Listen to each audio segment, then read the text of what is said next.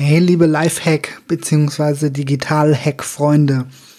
Heute möchte ich mal ein spannendes anderes Thema ansprechen, das so nicht direkt was damit zu tun hat, aber sicherlich auch für den einen oder anderen extrem spannend ist. Es geht um das Thema Bitcoin, Blockchain, Dezentralisierung.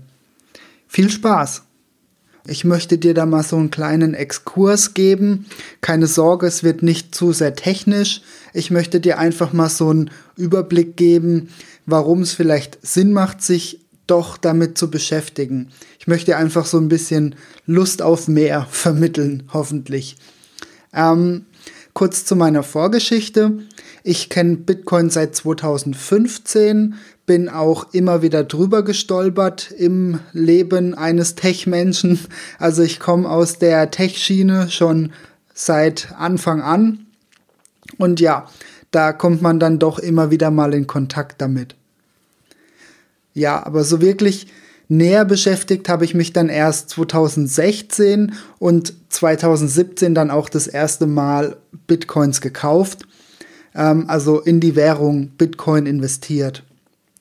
Seitdem investiere ich ja einen kleinen Teil meines Einkommens immer wieder regelmäßig in Kryptowährungen, wirklich nur einen kleinen Teil ähm, und auch nur in diese Währungen, von denen ich persönlich denke, dass sie wirklich sinnvoll sind und ein gutes Team haben und ja auch langfristig Produkte oder Projekte auf den Markt bringen, die der Menschheit Nutzen schaffen und ja damit für die Firma Gewinn bringen.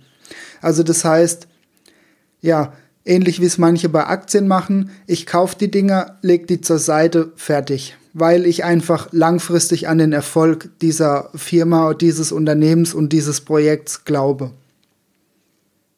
Abgesehen davon sehe ich natürlich auch einige Probleme und Risiken. Also ich bin jetzt nicht einfach nur so ein Pro Bitcoin, Pro Blockchain Fanatiker, sondern ich sehe natürlich auch einige Risiken und einige Probleme. Ähm, es ist definitiv ein High-Risk-Investment. Ähm, die Blockchain an sich ist auch nicht für alles geeignet, wo heutzutage der Begriff Blockchain verwendet wird. Da gibt es wahrscheinlich auch sinnvollere Methoden. Aber es gibt halt eben auch ja, die Stellen und die ja, Anwendungsbereiche, wo es definitiv Sinn macht, eine Blockchain zu verwenden die Technik von Bitcoin zu nutzen. Und ja, was das genau ist und was es damit auf sich hat, das erfährst du jetzt natürlich in, in dem folgenden Exkurs. Ja, was ist Bitcoin und andere Kryptowährungen? Fangen wir vielleicht damit erstmal an. Ähm, in dem Zusammenhang geht es mir nicht um das Investment, also mir geht es nicht darum, dir jetzt eine Methode vorzustellen, mit der du schnell reich werden kannst, überhaupt nicht, sondern ich möchte, dass du verstehst, wieso die Technologie an sich wichtig sein könnte und was Dezentralisierung bedeutet. Also Kryptowährungen, auch Bitcoin, sind per Definition erstmal durch Kryptographie geschützte Zahlungsmittel bzw. Währungen. Diese können zentral sein, also von einer Stelle oder von einer Firma ausgegeben. Ähm, zum Beispiel Bitcoin Cash ist zentral oder dezentral wie der Bitcoin. Ja, also es ist quasi ein digitales Zahlungsmittel, eine digitale Währung, die durch Kryptographie geschützt ist. ähm, ich gehe da natürlich auch noch mal näher drauf ein, was das genau bedeutet, aber erstmal so, um die Definition zu klären. Ja, wo ist der große Unterschied zwischen zentral und dezentral? Machen wir damit weiter. Ich habe jetzt schon erwähnt, es gibt zentrale und dezentrale Kryptowährungen. Naja, zentral bedeutet, wie schon erwähnt, dass es von einer Stelle oder einer Partei ausgegeben und kontrolliert wird. Das machen ja auch Banken, PayPal, Amazon, das sind alles zentrale Stellen. Du legst dort deinen Account an und ja, dann wird es natürlich von dieser Firma, von dieser Stelle verwaltet. Das ist zentral. Dezentral wiederum bedeutet, dass ein System niemandem gehört und von allen Beteiligten, die möchten, und ja, es gibt natürlich auch Abstufungen, aber im Grunde von allen Beteiligten, die möchten, kontrolliert wird. Zum Beispiel Bitcoin, ähm, augenscheinlich Wikipedia, was aber nicht stimmt, aber das ist ein anderes Thema. Ja, das ist dezentral. Das heißt, es gibt keine zentrale Verwaltung, sondern die Community oder das System an sich verwaltet sich sozusagen selbst. Ja. Was ist eine Blockchain? Eine Blockchain an sich ist eine Anreihung von Blöcken in einer Kette, um das mal so zu sagen. Ähm, auch hier gibt es also das heißt, es wird quasi Block für Block aneinandergereiht. In diesem Block befinden sich Daten und die werden quasi wie eine Historie aneinandergereiht. Das ist eine Blockchain, das heißt, es ist wie ein digitales Tagebuch. Ja, es gibt zentralisierte und auch dezentralisierte Blockchains. Ja, in dem Zusammenhang ist natürlich Bitcoin die dezentrale Blockchain am spannendsten für diesen Exkurs jetzt wie schon erwähnt, ist es im Grunde wie ein unveränderliches Tagebuch, ähm, das aufschreibt, was die Wahrheit ist und was nicht. Das Spannende daran, was die Wahrheit ist, wird über Konsensus definiert. Also das, was die Mehrheit als wahr anerkennt. Im Fall von Bitcoin dann eben mehr als 51 Prozent. Das heißt, alle Beteiligten einigen sich darauf, dass der Zustand X die Wahrheit ist und das wird dann unveränderlich in die Blockchain geschrieben und dann wird quasi die nächste Wahrheit kreiert. So kann man sich das vorstellen. Und das ist auch rückwirkend tatsächlich unveränderlich. Außer die Mehrheit würde sich auf eine Änderung einigen. Beziehung, ja, äh, also das soll vorkommen, in großen Blockchains, die viele Nutzer hat, ist natürlich die Wahrscheinlichkeit umso geringer dann im Endeffekt. Ja. Was sind die Vorteile einer dezentralen Blockchain? Machen wir damit weiter. Vielleicht kannst du dir schon denken, ähm, Betrug ist nur dann möglich, wenn mehr als 51 Prozent kontrolliert wird von dir. Also du kannst tatsächlich nur dann betrügen.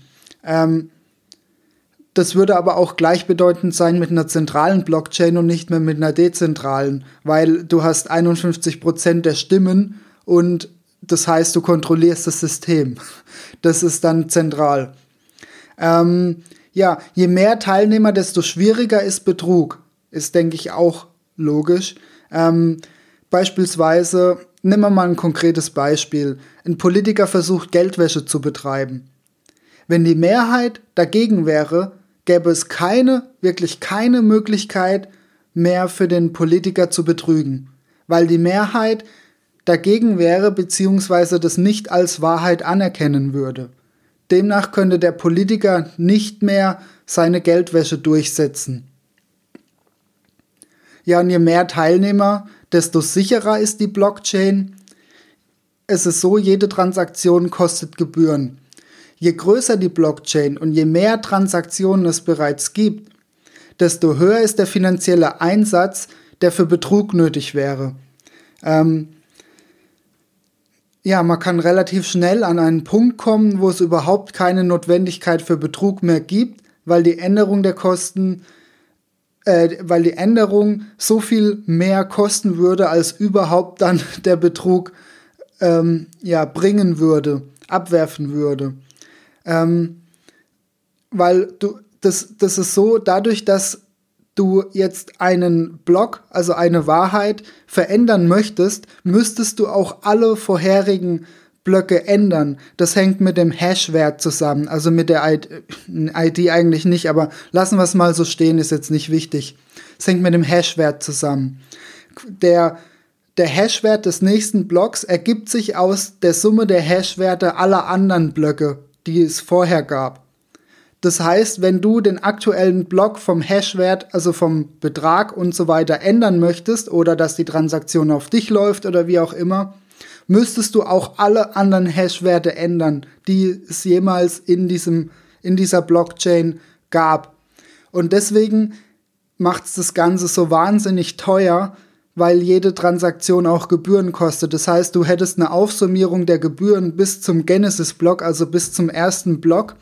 Und je länger es die Blockchain gibt, desto mehr Gebühren kommen dann zustande. Und deswegen gibt es definitiv einen Punkt, an dem es komplett unrentabel sein wird, für jeden eine Blockchain verändern zu wollen. Und das ist das Gute und der Vorteil eben daran. Es ist sicher, was, was Hack, Hacking und so weiter angeht, und es ist komplett unrentabel zu betrügen. Ein weiterer Vorteil, da es dezentral ist, gibt es auch keine Stelle, die Anforderungen an Geschlecht, Rasse, Zugehörigkeit und so weiter stellt. Das heißt, jeder, der weiß, wie es geht, kann tatsächlich partizipieren. Aber, wie schon erwähnt, es gibt auch einige Nachteile. Ähm, eine, ein oder ein großer Nachteil, den ich sehe, ist per Definition durch den technischen Aufbau, ähm, denn eine Blockchain ist sehr träge und ineffizient. Ähnlich wie, ja, du kannst es eigentlich vergleichen wie eine Demokratie, in der Tage, Wochen und Monate debattiert wird über einen Gesetzeserlass und, und, und, das nochmal geprüft wird, gegenüber einer Monarchie, wo einer heißt, wo einer bestimmt, so, so wird's gemacht, Punkt, und morgen spuren alle anderen und fangen schon an zu bauen. Bis in der Demokratie jemand anfängt zu bauen, gehen Tage, Wochen, Monate, Jahre vorbei. Ähm, das ist so der Unterschied. Und die Blockchain funktioniert eben wie die Demokratie. so in der Art kannst du dir das vorstellen. Ähm, es ist gleichzeitig auch sehr ressourcenfressend, da jeder von den, ja, jeder ähm, den vergangenen, von der Mehrheit als Wahrheit akzeptierten Stand abspeichern muss. Also das heißt, wenn du partizipieren möchtest, nicht in Form von einem Kauf von einem Bitcoin, sondern wirklich an der Blockchain, dann ähm, ja, musst du den, die, die komplette Wahrheit, also den kompletten Stand, was vorher alles als Wahrheit akzeptiert wurde, runterladen. Und ähm, das dient einfach zur Überprüfung von den Wahrheiten. Das heißt, wenn jemand das verändern wollen würde, zum Beispiel einen früheren Blog, dann hast du ja den Stand und es wird automatisch geprüft und dann heißt, ah, das ist nicht deine Wahrheit. Und wenn die Mehrheit dann sagt, das ist nicht meine Wahrheit, würde das verworfen werden. Und deswegen ist es wichtig, damit diese Wahrheit einfach überprüft werden kann. Und das kostet natürlich unendlich Ressourcen und ja, Daten und, und, und. Und Rechenleistung und so weiter. Es gibt auch keinen sozusagen Kundenservice. Ähm, wenn du zum Beispiel deinen Private Key, also sozusagen dein persönliches Passwort verlierst, ist dein Zugang und ja, gegebenenfalls auch alle Werte und so weiter, was darauf gespeichert ist oder dem zugeordnet ist, besser gesagt, weg. Es gibt keine Möglichkeit, Passwort-Reset zu machen und, und, und. Das geht nur in einem zentralen System, wo jemand deinen Account überwacht. Nur da kannst du auch ein Passwort-Reset machen und so weiter. Ein System, das niemandem gehört außer dir, dafür bist du zu 100% selbst verantwortlich. Das ist, glaube ich, so der größte Unterschied auch für das Verständnis zentral-dezentral. Ja, warum machen Blockchains dann überhaupt Sinn? Die Frage stellst du dir jetzt vielleicht und die möchte ich dir auch beantworten. Im Grunde sollte überall, wo digital Vertrauen notwendig ist, über eine Blockchain nachgedacht werden. Das heißt nicht, dass die auch zum Einsatz kommen sollte, ähm, da es ja, wie, wie bereits gesagt, auch einige Nachteile gibt. Aber es macht Sinn, dort über Blockchain nachzudenken zumindest. Ähm, beispielsweise kann es von Vorteil sein, wenn jeder ja, seine Gesundheitsdaten, Krankenakte, Allergien und so weiter zur Verfügung hat. Also wenn, wenn quasi jeder deine Gesundheitsdaten abrufen könnte, könnte wohl bemerkt, sofern du selbst die Erlaubnis erteilst. Das ließe sich beispielsweise über eine Blockchain realisieren. Dass jeder die Möglichkeit hat, theoretisch auf deine Daten zuzugreifen, aber praktisch nur dann, und es ist wirklich sicher, explizit nur dann, wenn du die Erlaubnis gibst. Auf der anderen Seite muss man, ja, oder, oder muss ich auch überlegen, wenn ich, wem ich mein Geld anvertraue. Was mache ich zum Beispiel, wenn PayPal, also nichts gegen PayPal, ähm, ich nur, ja, wenn PayPal mir meinen Account sperrt, was mache ich dann? Und da stellt sich halt wieder die Frage, wem gehört also wirklich der Account? Mir oder doch PayPal? Und PayPal gibt mir nur die Erlaubnis, den zu nutzen. Oder Amazon. Oder auch dein Bankkonto. Und, und, und. Und jetzt kommen wir zum entscheidenden Punkt. Die Blockchain ermöglicht es uns das erste Mal, wahrscheinlich seit der Erfindung des Internets, digital etwas wirklich zu besitzen. Die Bitcoins, die in meinem privaten Portfolio liegen, gehören wirklich mir, mir alleine, weil es nichts und niemanden gibt, der da rankommt, außer ich mit meinem Private Key. Und es ist wirklich so. Es kann auch niemand sonst das einsehen, mein Konto einsehen, auf die Daten zugreifen. Also zusammengefasst wirklich, überall dort, wo es wichtig ist, dass ich meine Daten besitze und niemand sonst, macht es Sinn, über eine Blockchain zumindest nachzudenken. Ja, ich hoffe, du konntest was für dich mitnehmen und ich konnte dir in aller Kürze jetzt zumindest einen Einblick über das Thema geben. Es gibt noch viel, viel mehr. Beispielsweise gibt es auch ähm, sogenannte Private Blockchains, das heißt, wo das Ganze anonymisiert stattfindet. Übrigens, es ist ein Trugschluss, falls jemand denkt, Bitcoin wäre dazu geeignet, anonym Transaktionen durchzuführen. Bitcoin ist pseudonym, das bedeutet, ähm, es gibt zwar keine direkte Namenszuordnung, aber über IP und Co lässt sich auf jeden Fall nachvollziehen, wem welches Konto gehört.